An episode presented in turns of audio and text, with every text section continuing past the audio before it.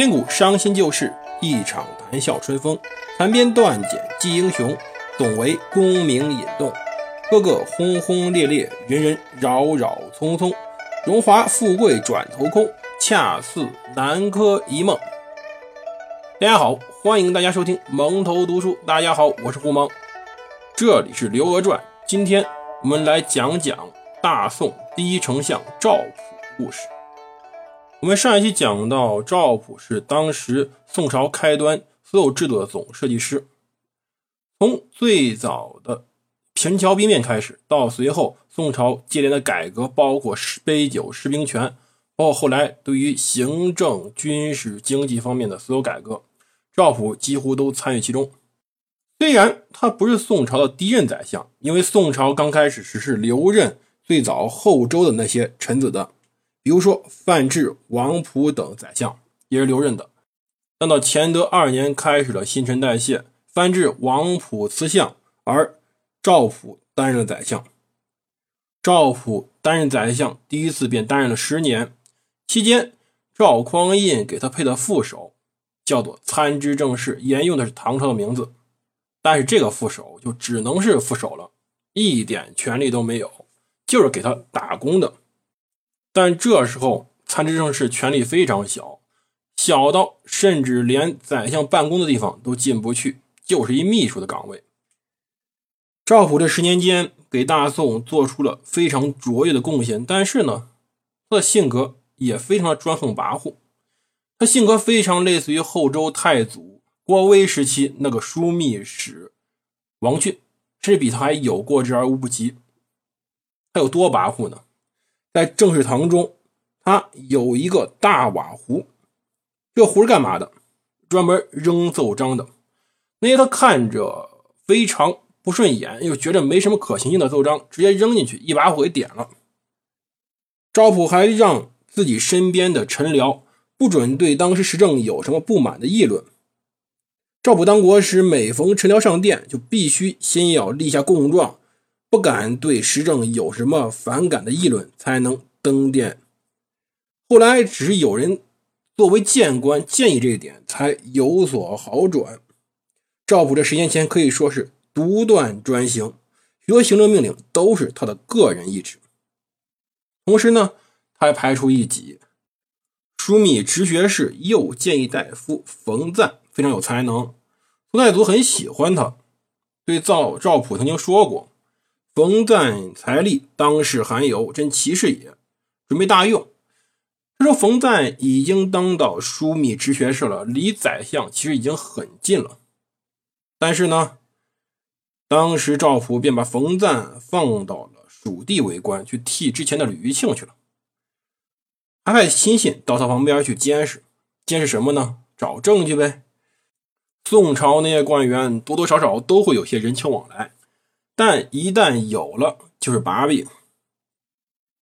正好冯赞干了一件行贿之事，然后就被赵普抓住了。其实这事儿在宋朝也不是什么大事儿，但是这种事儿呢，罪不至死。但赵普却说，冯赞案法应当处以死罪。最后是宋太祖硬生生的宽免，冯赞被流放到沙门岛，跟死没什么区别了。赵普能做到这一份上，跟宋朝制度不无关系。宋朝是压制武官，提拔文官。宋太祖认为啊，五代方阵残虐，民受其祸。朕今用儒臣干事者百余人，分治大藩，纵皆贪浊，皆未及武臣时之一也。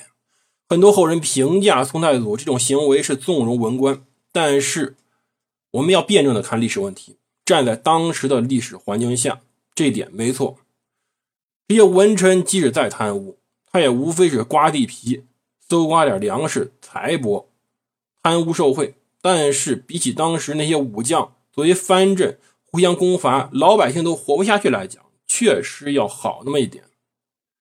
而就是因为这一点，才有后来一种说法，说宋朝有宋太祖的三世，其中一句话便是不杀士大夫及尚书言事者。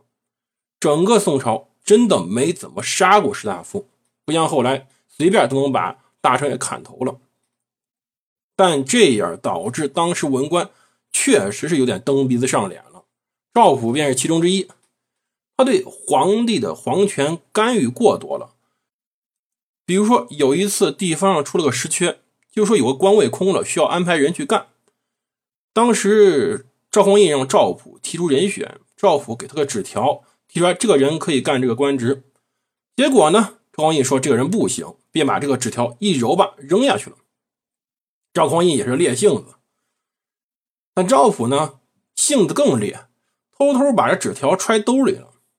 等到下一次赵匡胤又问这个缺准备安排谁上呢？赵普把这纸条展开展好，直接又送上去了。说赵匡胤郁闷不郁闷？我不是说他不行吗？你怎么又送他来了？赵普说：“推荐官员是臣下职能，我认为他行就行。”最后还硬生生把这个人安排到那个岗位上了。而另外呢，赵普私人关系跟赵匡胤非常的好。我们都知道有出戏叫《太祖雪夜访赵普》，就在下雪的时候，宋宋太祖。赵匡胤还到赵普家里去逛逛，两人关系非常亲密，甚至说赵匡胤跟赵普的私人关系一点都不比他跟赵光义这个亲弟弟的私人关系差。这三个人可以说是宋初的铁三角，三个人共同支撑起了当时大宋天下。而归结到最早的陈桥兵变，这三个人应该也是参与者。有些人说赵光义没有参与陈桥兵变，但这点我不同意。如果他完全没有参与，后来赵匡胤，也就是后来登基做皇帝的宋太祖，是没有什么底气让光义让他二弟去担任殿前都虞侯的，就是说管理禁军，以至于后来顺手就把他封到太宁军节度使了。毕竟当时还是五代末期，如果你没有功绩，把你立马提拔起来，很多人会不服的。军队里面就是这样，凭军功说话，而不是凭亲密关系说话。但是赵普这样做确实非常影响当时赵匡胤的心情，也影响赵匡胤大政方针的执行。尤其是他手脚也不太干净，总是收受贿赂，起码被当时赵匡胤都抓住三次。第一次是他偷运木料被他抓住了，后来呢，赵匡胤觉得这也不是什么大事，不就卖点木料吗？然后第二次呢，是李煜派人给他送来财宝，赵普把这事告诉了赵匡胤。赵匡胤想，哎呀，送来就送来吧，你照单全收不就行了？赵普唯唯诺诺不敢收，毕竟当时是有风向要攻打李煜的。到第三次呢，是当时吴越王钱俶送来财宝，但这回是被赵匡胤当场抓住。赵匡胤又跟以前一样，闲着没事出宫瞎溜达，跑到赵普家里逛了。然后看见赵普廊下放了十个坛子，问赵普说：“这是什么呀？”赵普说：“这是吴越国王送来的海鲜。要真是海鲜也没什么事儿，毕竟吴越国王当时也是大宋朝的节度使嘛。外臣向宰相送点薄礼，这是再正常不过的人之常情。”结果赵匡胤想看看是什么，一打开十坛黄金。这样，赵匡胤就犯嘀咕了：“我准备征讨敌人，怎么都给你送金子来了？”于是呢，他开始启拔一些年轻人，比如说卢多逊。而这些人呢，也看到了这是个机会，开始拼命的攻击赵普。其本质上呢，只是宋太祖对于赵普不满，有臣子看到皇帝需求，提供帮助而已。在不停的攻击下，赵普本身把柄有很多，于是便遭到了太祖的猜忌。太祖安排薛居正、吕余庆这两位原来的参知政事赵普的副手，开始分他的相权，开始与赵普分别掌印、领班、奏事。也就是说，以前赵普独相的时代结束了。两个月以后，赵普出任。河阳三城节度使、检校太傅、同平章事，离开了开封城，彻底罢相出外。但是赵普浮沉的过程中，始终还有另外一个影子在身后影影绰绰的矗立着。这个人叫做赵光义。我们前面说过，赵光义、赵普这两个人是宋太祖的左膀右臂。其实赵光义和赵普两人是互相制衡的，互相也不太对付。一个人是宰相，一个人是皇储，两个人无论如何关系都不可能太好，太好了，这两个人一起完蛋。而推倒赵普，对赵光义自己有百利而无一害。大家想想，如果在几年以后的那个风雪夜里，赵普仍然在位，赵匡胤给他安排有话说：“你要扶保我儿子登基。”那么，赵普在位，赵光义还会有机会吗？很难说啊。如果赵普当宰相当到后来几年，一个做了十几年宰相的老臣站在那里，赵光义想捡便宜、想篡位，可能性太小了。所以呢？赵光义很有可能在卢多逊多次攻击赵普的过程中，若有若无的帮了他一把。这也是赵普为什么这么快就被攻击倒的原因。不只是宋太祖对他有猜忌，还有一个强大无比的对手在身后推波助澜，这个人就是赵光义。而在赵普被罢相以后不久，赵光义被加封为晋王，他这时候是晋王兼开封府尹，什么意义？我们之前讲过，柴荣，柴荣登基前也是晋王加开封府尹。